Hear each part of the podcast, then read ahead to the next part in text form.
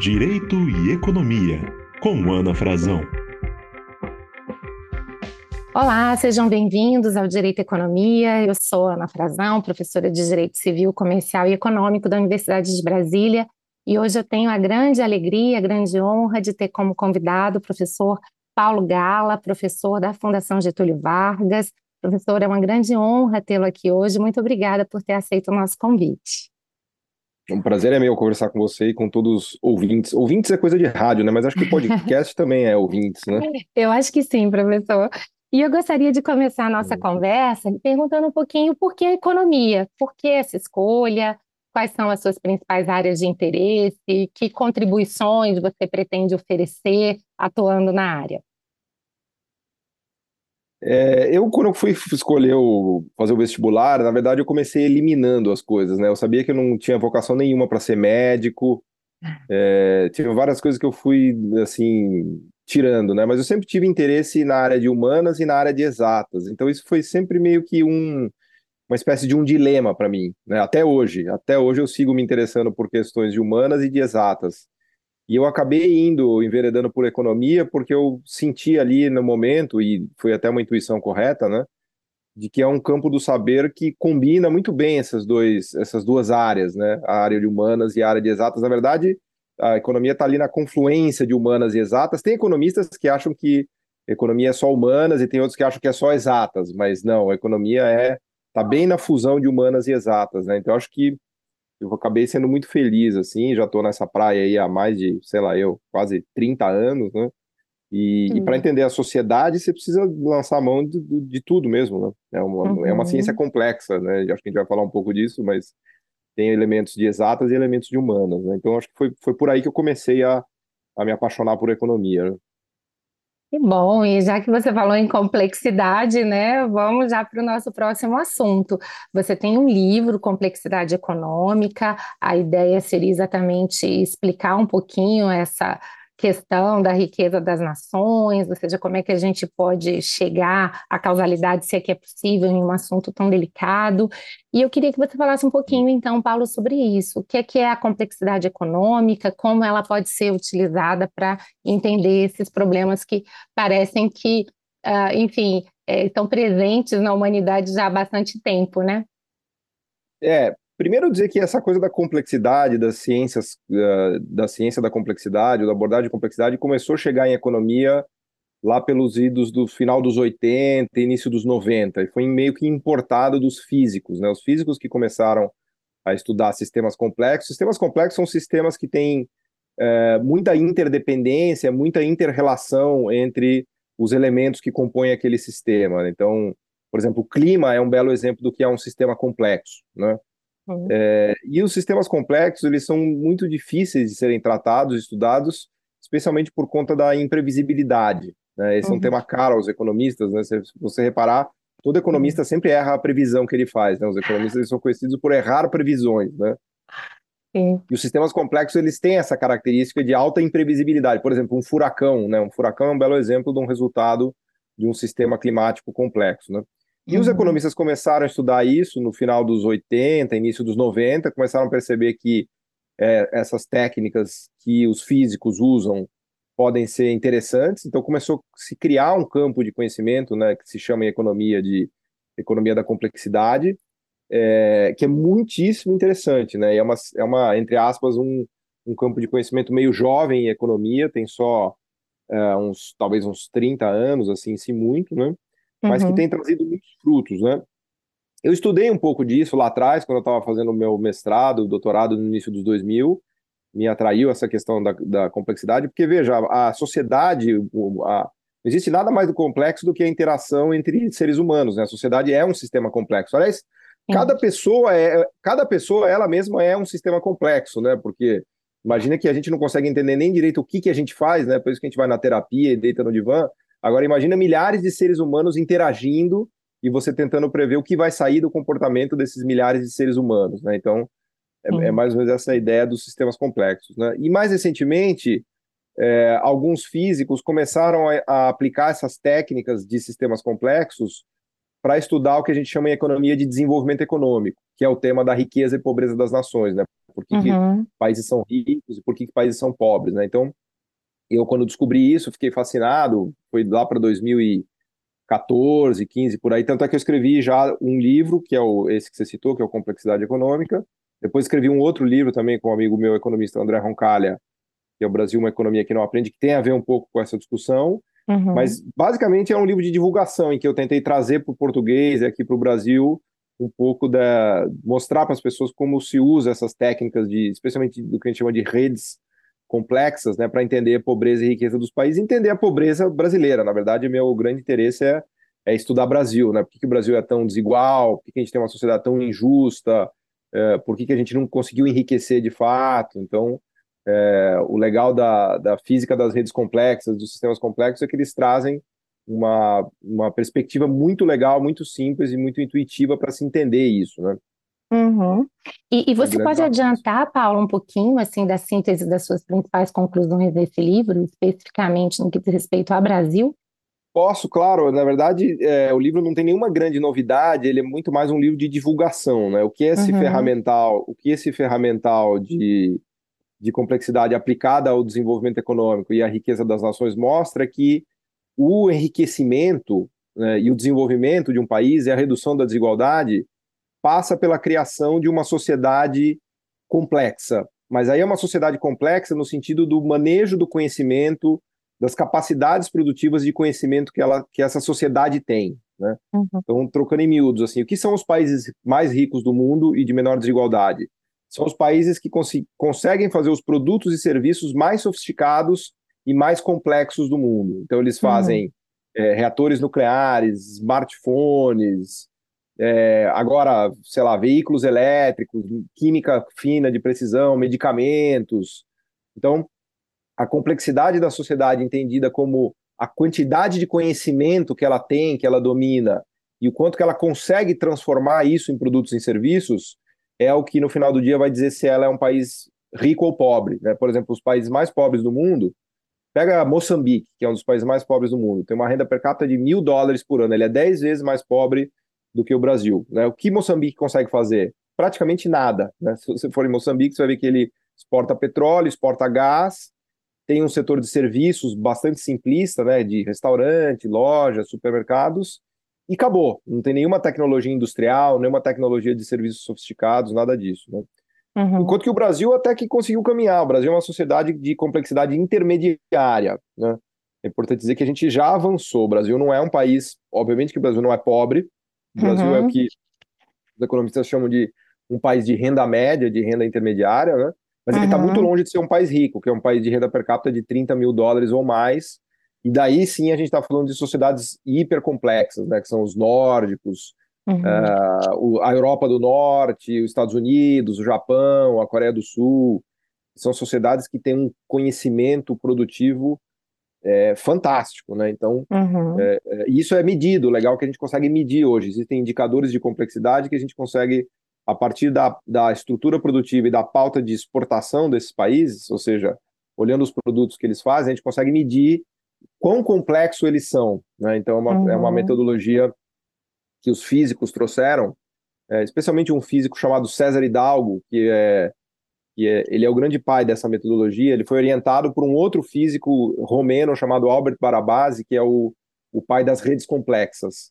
E o uhum. César Hidalgo foi o aluno dele de doutorado que trouxe essa discussão para a economia, e, e, ele se juntou com outro economista chamado Ricardo Hausmann, né, e eles começaram a aplicar essa metodologia e, e, fazer os indicadores, isso virou meio que uma febre, assim, tem muita gente pesquisando, então é muito legal, né, para eu que sempre estudei desenvolvimento econômico, quando me deparei com isso, foi, foi, foi muito interessante, assim, né, hoje é mais, bem mais fácil entender, a gente não uhum. consegue resolver, né, só piora, mas, mas entender a gente está entendendo, né. Até porque a quantidade de dados hoje é muito grande, né, Paulo? Ou seja, como é que, como é que tem sido esse casamento aí entre a economia da complexidade e essa análise cada vez mais ampla e mais sofisticada de dados? É, isso, é, a, a economia da complexidade e, a, a, em geral, a ciência da complexidade como um todo, ela se beneficia muito dessa explosão de dados é, do que a gente chama de Big Data, né, para usar um, um termo uhum. mais corriqueiro, assim, mas é, o, o que os físicos têm desenvolvido é uma, o que eles chamam de uma ciência das redes complexas. Então, eles começaram a perceber que com esses campos, esses bancos de dados gigantescos, eles poderiam construir redes, né? Eles uhum. perceberam que a, a, perspectiva de redes é, ajudava muito a entender o que estava acontecendo com, esses, com essas bases de dados é, gigantes. Né? Daí que veio a ideia das, dessas redes complexas, são redes é, onde os elementos interagem muito. Vou te dar só um exemplo para ficar mais claro, Ana. Do, por exemplo, o comércio internacional. Tá? Vou dar um exemplo de uma rede clássica em economia que a gente estuda. Todos os países fazem comércio entre si. A gente importa e exporta produtos. Né? Então, o Brasil exporta é, soja para a China, minério de ferro para o Japão, a gente importa carro da Coreia.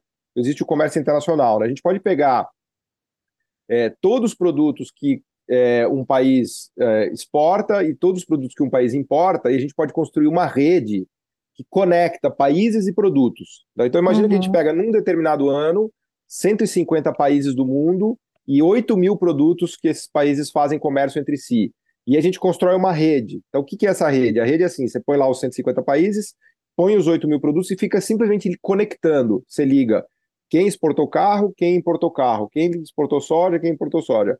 E aí você constrói essa rede. Pra você ter ideia, isso é uma rede que gera mais ou menos 2 milhões de conexões. 2 milhões de, de tracinhos conectando um produto num país. Né? Uhum. Então você tem uma rede construída a partir de 2 milhões de conexões. E aí você começa a estudar o que, que essa rede te diz.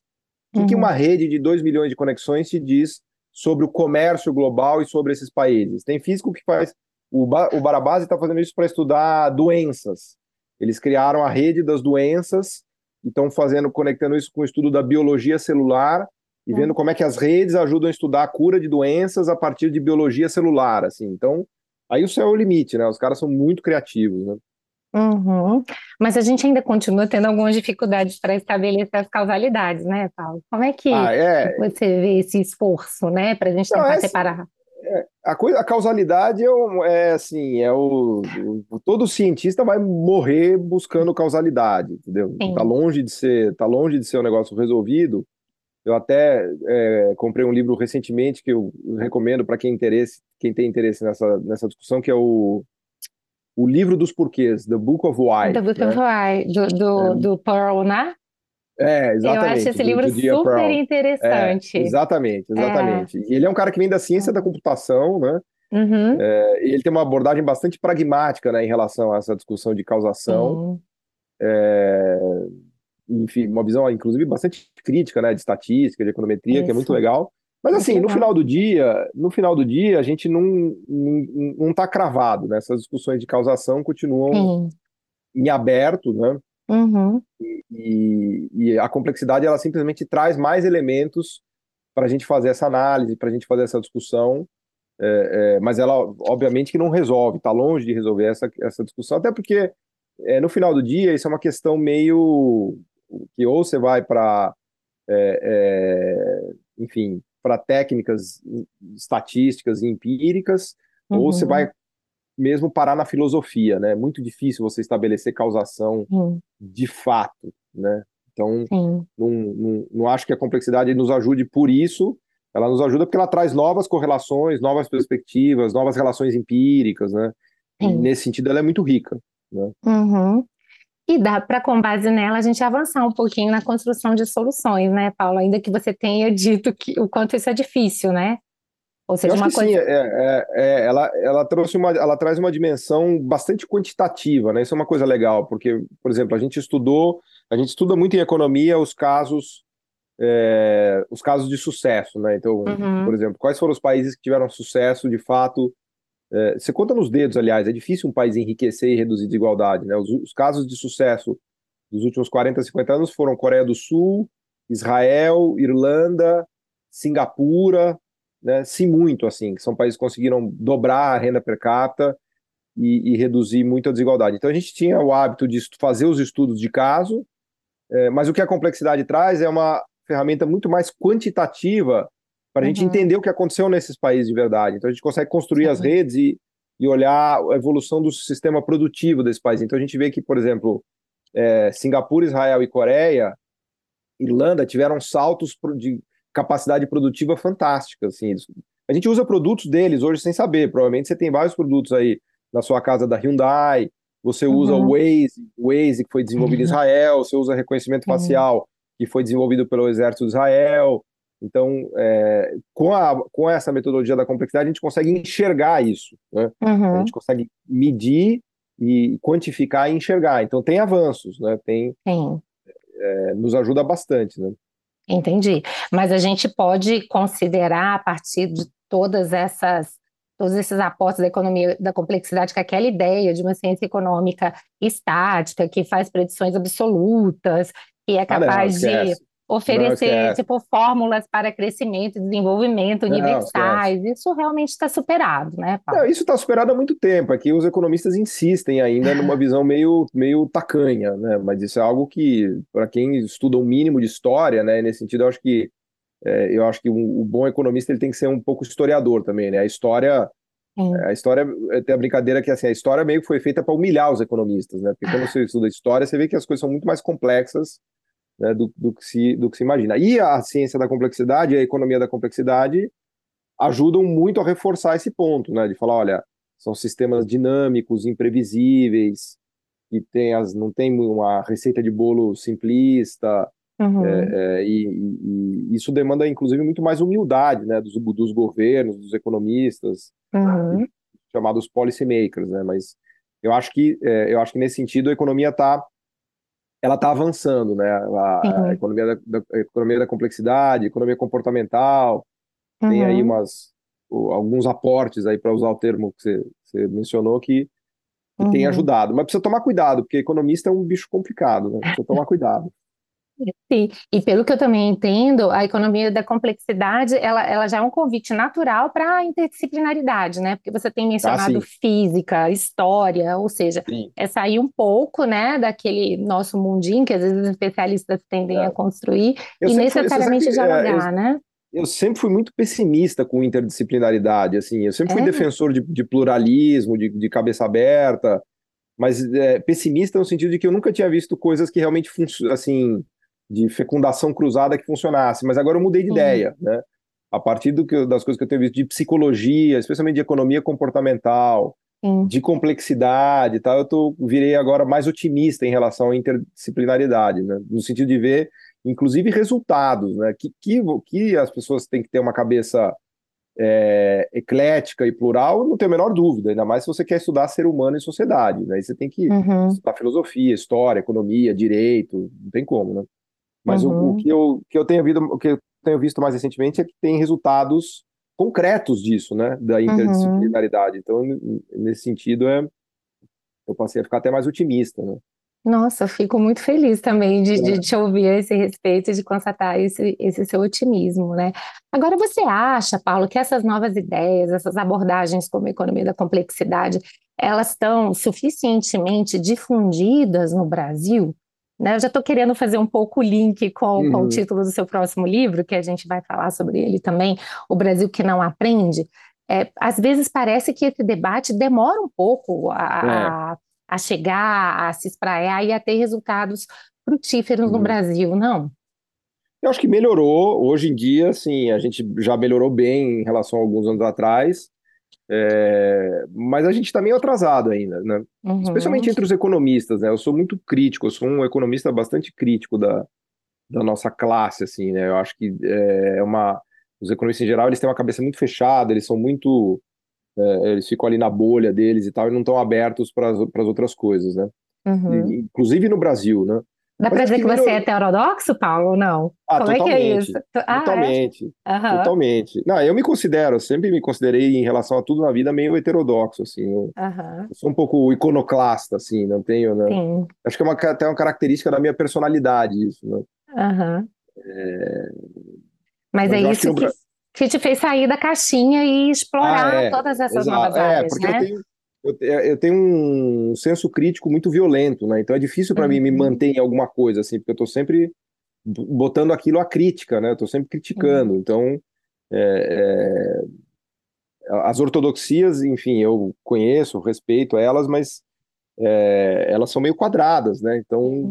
eu sempre tenho, um, tenho uma pulga atrás da orelha com, com, com muita ortodoxia, assim, né? É. Porque da, vezes... onde, se ancora, onde se ancora essa ortodoxia, minha pergunta, né? É, é isso. De certa forma, a gente tem um debate muito é. parecido no direito. A impressão que a gente tem é aquela pseudo-segurança que decorre do reducionismo, né? Quando você tem uma Exatamente. metodologia, uma forma muito Exatamente. específica de ver o mundo, né? É. Aquilo te dá um certo conforto, mas a grande questão é o preço do, do reducionismo compensa, e a gente está lidando é. com fenômenos tão amplos, como você disse.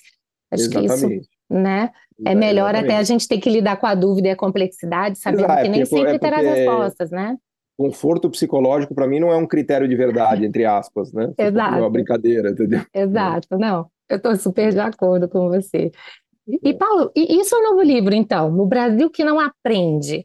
Conta um pouquinho para gente sobre ele. Então, aí, quando eu escrevi esse livro da o Complexidade Econômica, que é um livro de 2017, se não me falha a memória, o meu objetivo ali era tratar, era principalmente de disseminar essa, essa metodologia, essas ideias aqui no Brasil, trazer para o português e, e apresentar a metodologia, discutir casos, né? Eu, eu também usei esse livro, aproveitei uhum. bastante do trabalho que eu tinha feito no meu no meu doutorado, que eu fiz é, análise comparada, né, especialmente de, da América Latina com a Ásia. Então, eu estudei um pouco o caso brasileiro, o caso uhum. chileno, o caso argentino, e uhum. comparei com alguns casos asiáticos. Né? Olhei o caso da Indonésia, o caso da Coreia, da Malásia, da Tailândia. Uhum. Então, nesse livro de complexidade, eu aproveitei para atualizar um pouco esses casos, né, e, inclusive para mostrando como se faz uso da metodologia, né, para você entender por que, que a Ásia do leste deu tão mais certo a China, né, que é um caso notável, e por que, que o Brasil não deu certo. E mais ficou aquela vontade de falar, não, mas eu preciso escrever um livro sobre Brasil. Né? Então, o Brasil, que é uma economia que não aprende, é, ele é um pouco mais sobre o Brasil, mas ele continua tendo uma perspectiva meio generalista também. Isso é um vício meu, assim, eu tenho uma, uma cabeça muito comparada, né? Eu vou escrever sobre o Brasil, mas, de novo, eu estou falando lá de, de China, de, ah, de Estados Unidos, de Alemanha, de Coreia, mas ele é um uhum. pouco mais preocupado com, com a economia brasileira uh, e ele, ele dá mais um passo no sentido teórico, né? porque uhum. Complexidade Econômica ele é um livro muito empírico, no sentido de que ele explora essas metodologias das redes complexas e mostra né, os vários casos de, de fracasso ou de sucesso dos países que se desenvolveram ou não, mas ele está menos preocupado com teoria. O Brasil é economia que não aprende, ele está mais preocupado com teoria econômica. Por quê? Né, explicar os porquês, pelo menos, se não em, em, termos de estabelecer uma causalidade, mas pelo menos em termos de ter modelos né, formais em que a gente possa dar essas explicações. Uhum. E também tem um espírito de, de divulgação, uh, aí mais de avanços teóricos, né, no que a gente chama de economia do conhecimento. Né? Ele é um uhum. livro, já, ele vai mais para essa classe de economia do conhecimento, uh, com, com enfim, com avanços teóricos de vários economistas mais recentemente, né? E sempre uhum. pensando em Brasil, né? Sempre pensando em Brasil. E a ideia do o Brasil uma economia que não aprende, na verdade, ela é relativamente simples, né? A tese do livro e que a gente é, que a gente tenta trazer e defender é que o sistema produtivo brasileiro não tem capacidade, perdeu a capacidade de aprender, ou seja, a gente não consegue fazer os produtos complexos, justamente que eu estava explicando há pouco. Né? O Brasil uhum. faz alguma coisinha de complexidade, mas ele não, ele não tem as estruturas, especialmente industriais, aí tem toda uma discussão de indústria, de desindustrialização, de perda do espaço da indústria e tal. Uh, e o que a gente vai argumentar é que o Brasil perdeu essas capacidades produtivas. Então, o Brasil ele virou um país que é minerador, agricultor, que planta soja, planta café, minera ferro, minera cobre, nada contra uhum. essas atividades, Sim. mas ele não é capaz de fazer os produtos sofisticados que o mundo demanda, ele não é capaz de fazer a mecânica de precisão, a química fina, os medicamentos complexos, uh, a engenharia né, de, de ponta. Né? Uhum. Então é mais ou menos nessa linha que, que o livro vai, né? E, e também é, a gente faz uma crítica ali a, algo que também você já ter, talvez tenha ouvido falar, que é a teoria do capital humano, que é muito famosa dos economistas, uhum. né, que diz que é, na verdade, um país é, se desenvolve quando ele acumula capital humano. Capital humano é conhecimento, né? Uhum. Quanto, quanto, mais capital humano você tem, significa que você tem mais conhecimento, aí você vai ganhar mais, seu salário vai ser maior. Se o país tiver muitas, muitas pessoas qualificadas, é, a gente vai dizer que esse país tem muito capital humano e essas pessoas vão ser melhor remuneradas e o país vai ser mais rico, né? Mas a gente faz uma crítica ali que não adianta discutir capital humano sem ter um sistema produtivo capaz de absorver esse capital humano, né? Que é a uhum. brincadeira que a gente faz no livro do engenheiro que virou motorista de Uber. Então, uhum. o Brasil tem milhares de engenheiros que são motoristas de Uber. Então, de nada adianta você ter é, uma mão de obra qualificada ou ter capital humano se você não tem um sistema produtivo que, se, que dê conta de absorver é, esses trabalhadores para que eles possam exercer de fato é, aquele conhecimento, aquele capital humano que eles têm. Né? E aí tem toda uma discussão de como é que o Brasil foi perdendo essas capacidades, foi se desindustrializando. Uhum. E, num mundo muito competitivo, né? Que a gente brinca no livro que é, não é como uma universidade em que você estuda e todo mundo está te ajudando. Na concorrência mundial, todo mundo quer te derrubar. Uhum. Então é um ambiente de aprendizagem hostil. Não é um ambiente de aprendizagem é, de, de, de ajuda ou de, ou de benevolência, né, de generosidade. É como se eu lembro que tinha na, na minha época de mestrado tinha, é, tinha, tinha tinha pessoas que iam na biblioteca e tiravam os livros porque o professor dava nota de corte, né? Ele fazia da nota do maior para o menor e tinham dois caras que tinham que tirar nota abaixo de cinco, né? Aí tinha um espertinho que ia lá e tirava os livros da biblioteca e não dava para você estudar. Caramba!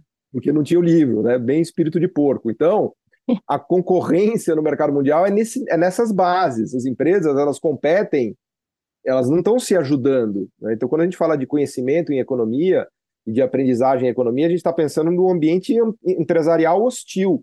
Uhum. Então, nenhuma, nenhuma empresa vai ajudar, nenhuma empresa estrangeira vai ajudar uma empresa brasileira a se desenvolver. Pelo uhum. contrário, ela vai tentar derrubar a empresa brasileira. Né? Então, isso também é um traz, uma outra, traz uma outra dimensão. Pra... Senão a gente fica com uma visão muito poliana, assim, não, vamos investir em capital humano, qualificar as pessoas e tudo mais, a gente vai se desenvolver. Não, o buraco é mais embaixo, né? Então, isso a gente também aborda no livro. Ou seja, o que você está nos dizendo é, é, e é muito interessante que em, em, vários podcasts sobre temas muito distintos, a gente às vezes acaba chegando no ponto comum de educação, que é sempre muito insistido, né, como um grande investimento, se realmente o Brasil quiser sair dessa armadilha da, da renda média e todos esses uhum. problemas aí que você mencionou, você está dizendo, olha, não é só isso, né? Para além disso, eu preciso formar é, profissionais e preciso ter realmente um sistema econômico que incorpore, Exato. valorize, né, e produza também. Não, você precisa ter as empresas, precisa ter as empresas, porque o Brasil, a verdade é que a educação brasileira deu um salto fantástico nos últimos 20 anos. A gente está uhum. muito aquém do que deveria ser, a gente está muito aquém. Sim. Mas se teve alguma coisa que a gente avançou foi a educação. Se você pegar em anos de escolaridade, escolaridade média, uhum. Assim, é, o, o que a gente avançou de educação é, é, é, e aí que é mais revoltante é totalmente incomparável com o que aconteceu com a economia. A economia só afundou.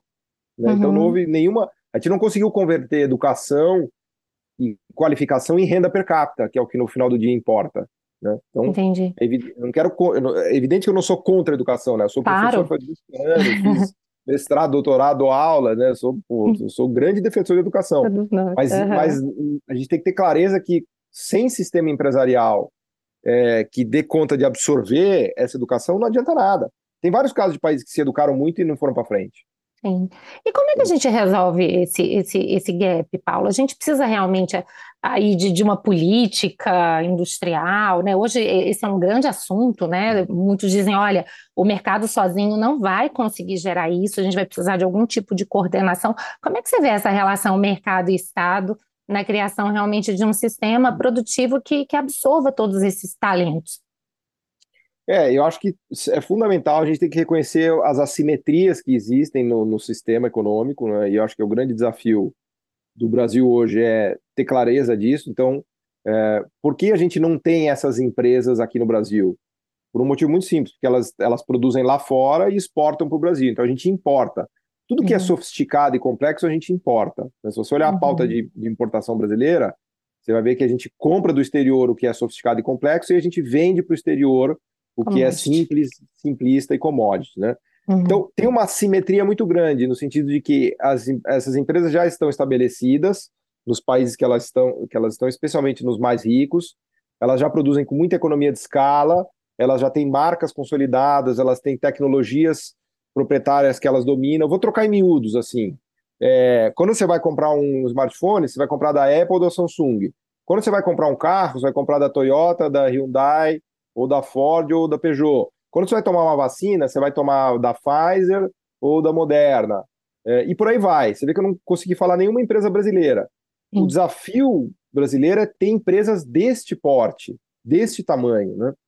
É, e por que, que a gente não tem? Você fala assim, ah, o empresário brasileiro é incompetente? Não, não é que ele é incompetente, é que a simetria é tão grande que a gente não consegue é, fazer face a essa competição.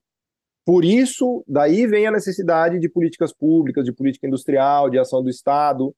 É, A meu uhum. ver, o Estado é a única instituição capaz de fechar um pouco esse gap e, e contrabalançar essas assimetrias. Porque no final do dia, é, é, como se você fosse ter que lutar, um peso-pena lutar contra o Mike Tyson. Você uhum. falasse pro cara, pô, você, você apanhou do Mike Tyson? Fala, apanhei, eu sou peso-pena, pô, eu sou um brasileiro tentando competir com a Samsung. Não vou conseguir. Uhum. É, de alguma política que me ajude e tal, né? Claro, não quero, não é uma política industrial para sustentar a ineficiência. Claro. É uma política industrial para tentar catapultar capacidades, né? Então, é, o desafio, a meu ver, nosso é, é, é, de recuperar essa ideia de que as políticas públicas são, são muito importantes. Nenhum país de renda média ou pobre conseguiu avançar sem políticas públicas que ajudassem a fechar esse gap, a fechar essas assimetrias, né? Uhum. Isso vale para distribuição de renda, políticas de distribuição de renda também. A gente tem gaps tão grandes, né? E volta naquela coisa da meritocracia, assim, falar, porra, não, na verdade, deixa o mercado funcionar que a meritocracia vai funcionar. Não, na verdade a meritocracia não vai funcionar. Por quê? Porque as distâncias sociais são tão grandes que uma pessoa que nasceu lá na favela nunca vai ter como competir com alguém que nasceu no Jardins ou que nasceu em, no Leblon. Né? Elas, chegam, elas chegam no mercado de trabalho com, com uma diferença tão gigantesca que é uhum. é praticamente. Claro que tem algumas pessoas que são heróicas, né? Existem heróis. Isso. Tem heróis, né? mas então, a gente está falando de milhares de pessoas ou de milhares de empresas. Então, esse gap, esse gap, ele só pode ser fechado, ao meu ver, com políticas públicas. Agora, não há nenhuma garantia de sucesso. Você precisa fazer uma política pública bem desenhada para dar uhum. oportunidades, seja para as pessoas, seja para as empresas, e depois as empresas e as pessoas têm que se provarem. Né? Não, é uma, não é uma questão de você sustentar a ineficiência. Né? Daí a dificuldade disso. Né? Mas uhum. sem essa uhum. política pública é muito difícil. Eu diria que é, são barreiras intransponíveis. Assim. Eu, pelo menos do que eu vejo de Brasil dos últimos 20, 30 anos, a gente está uhum. só andando de lado. Né? Uhum. E, e, quando você faz uma análise macro, assim, até dessa própria ideia do Brasil que não aprende, teria algum, alguma ausência de aprendizado que é especialmente importante para você? Tipo assim, gente, isso aqui a gente teria que aprender para já. Seria é, esse ponto, Paulo? É, assim, é, o título do livro ele, ele é uma brincadeira, porque na verdade ele oferece milhares de interpretações, né? Porque o não aprende pode ter pode ter infinitos sentidos, né? Você pode falar assim, pô, ele não aprende porque não sabe fazer a política industrial direito uhum. não aprende porque cometeu erros no passado e não conseguiu, a partir desses erros, melhorar.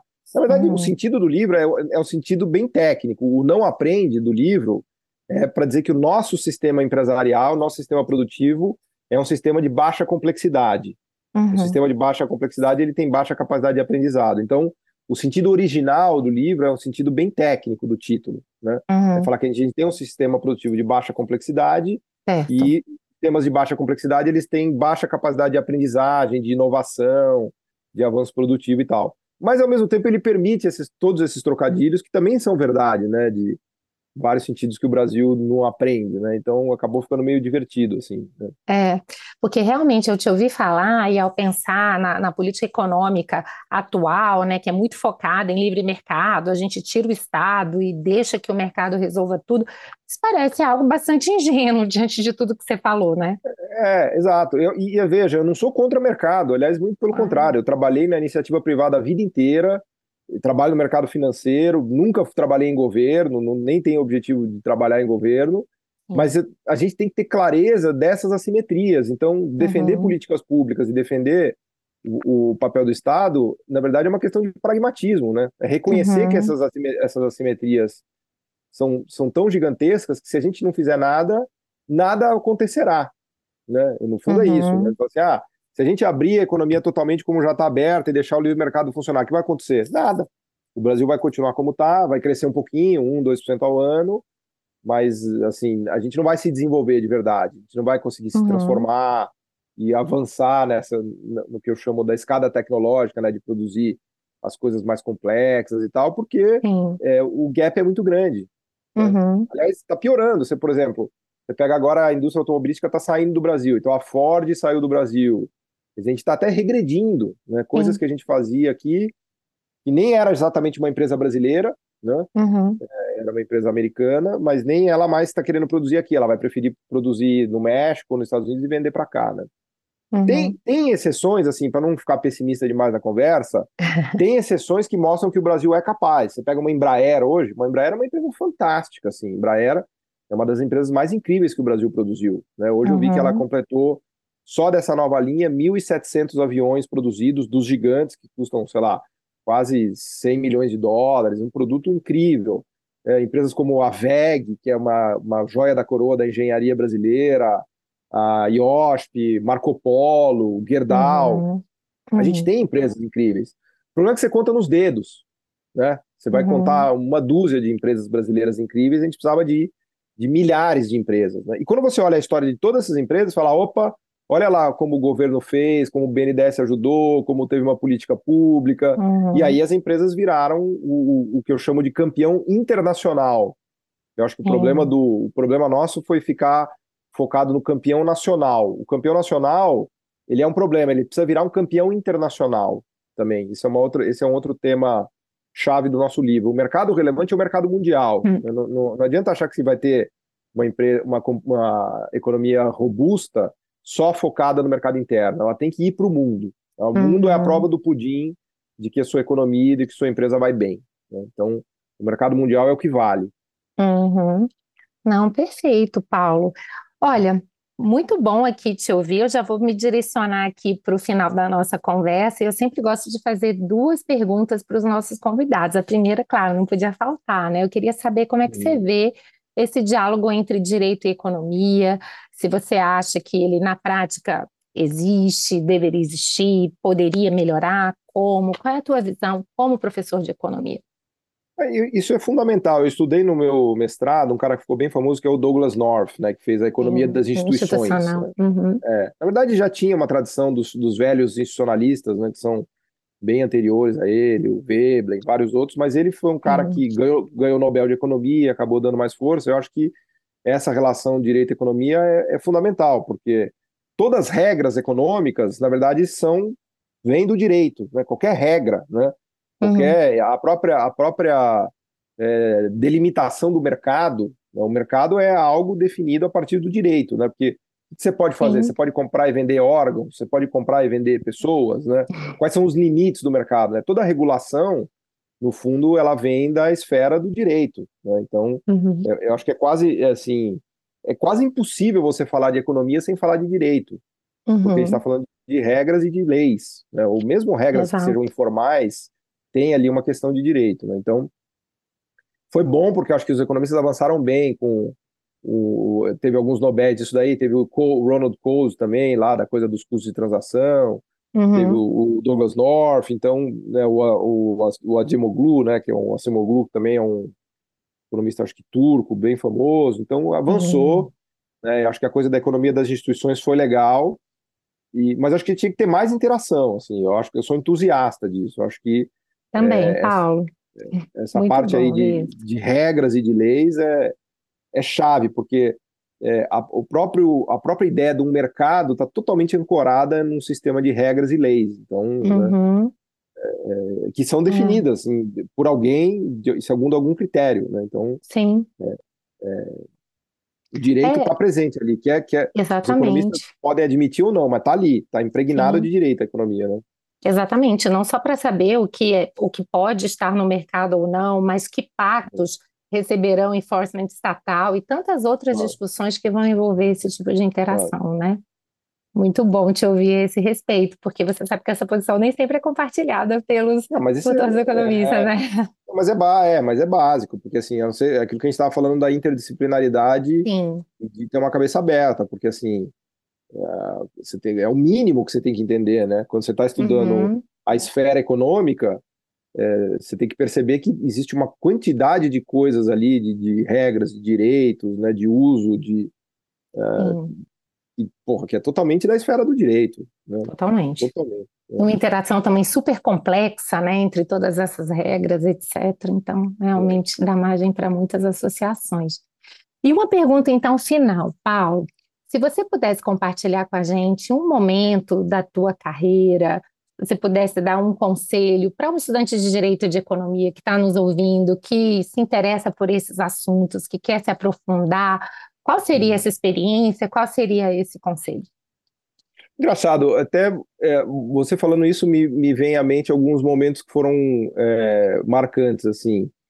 O conselho que eu daria, assim, faça o que você goste, assim, busque a sua paixão uhum. ou o seu incômodo, né? Eu acho que, assim, você precisa se mover pelas coisas que te movem. Então, não, não perca tempo em estudar, em trabalhar em coisas que não tocam o seu coração. Então, vá atrás das coisas que realmente te movem, né? Eu me lembro por exemplo, um amigão, um amigão meu que falava assim: puta, eu preciso, é, preciso achar um tema para estudar no meu mestrado ou no doutorado, o que, que eu faço? Eu falo assim: estudo aquilo que te incomoda.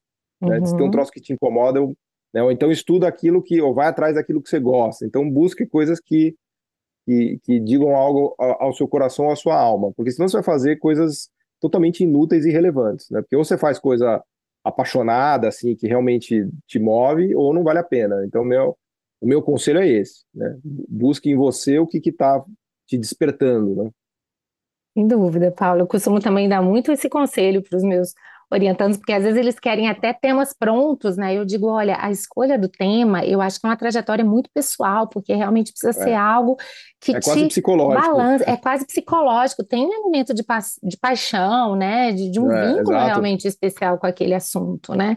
Exato. Porque esse percurso ele é muito sofrido, né, Paulo? Então, claro. com certeza Não, a gente e você só vai Você só vai fazer o um negócio bem feito, você só vai ter a energia e a motivação para fazer se você entrar em algo que realmente te mova.